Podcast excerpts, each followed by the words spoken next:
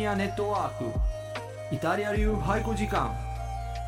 この番組はニンジニアネットワークの提供でお送りします.こんにちは。俳人のディエゴ・マルティーナです。今回はイタリア出身の僕が感じる松山の素晴らしいところについて俳句を通してお話ししていきたいと思います。皆さん果たしてここに気づいてらっしゃるかどうかこの後お話ししましょう。イタリア流俳句時間。まずは今回の一句です。長き日やあくびを通して別れゆく。長き日やあくびを通して別れゆく。こちらは夏目漱石が読んだ句です。まさに松山にいた時作った風なんですね。この二人はあくびを移してしまうほどのんびりしてます。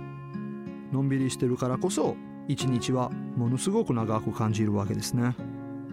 で松山の素晴らしいところの一つはのんびりしてるところです。時間もとってもゆっくり流れてます。街中ではですねパン屋さんとコーヒー屋さんがいっぱいです。そういうゆっくり時間を過ごせるところがたくさんあります。ですからここの人たちはのんびりするのが好きだなぁと私は思いました。私もイタリア人として大賛成です。あとですねこの国はもう一つ面白みがあります。なかなかですねユーモアのある句だと思いませんか？二人は別れていきます。別れること自体はとても寂しいことなんですけれどもここではあくびを移して別れてゆくと漱石が読んでます。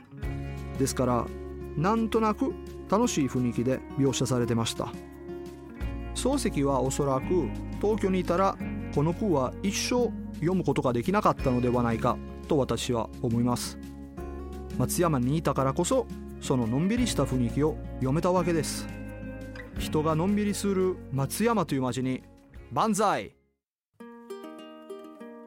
今回は夏目漱石の句「長き日やあくびを通して別れゆく」を通して松山の素晴らしさについてお話ししました。ディエゴ・マルティーナでした。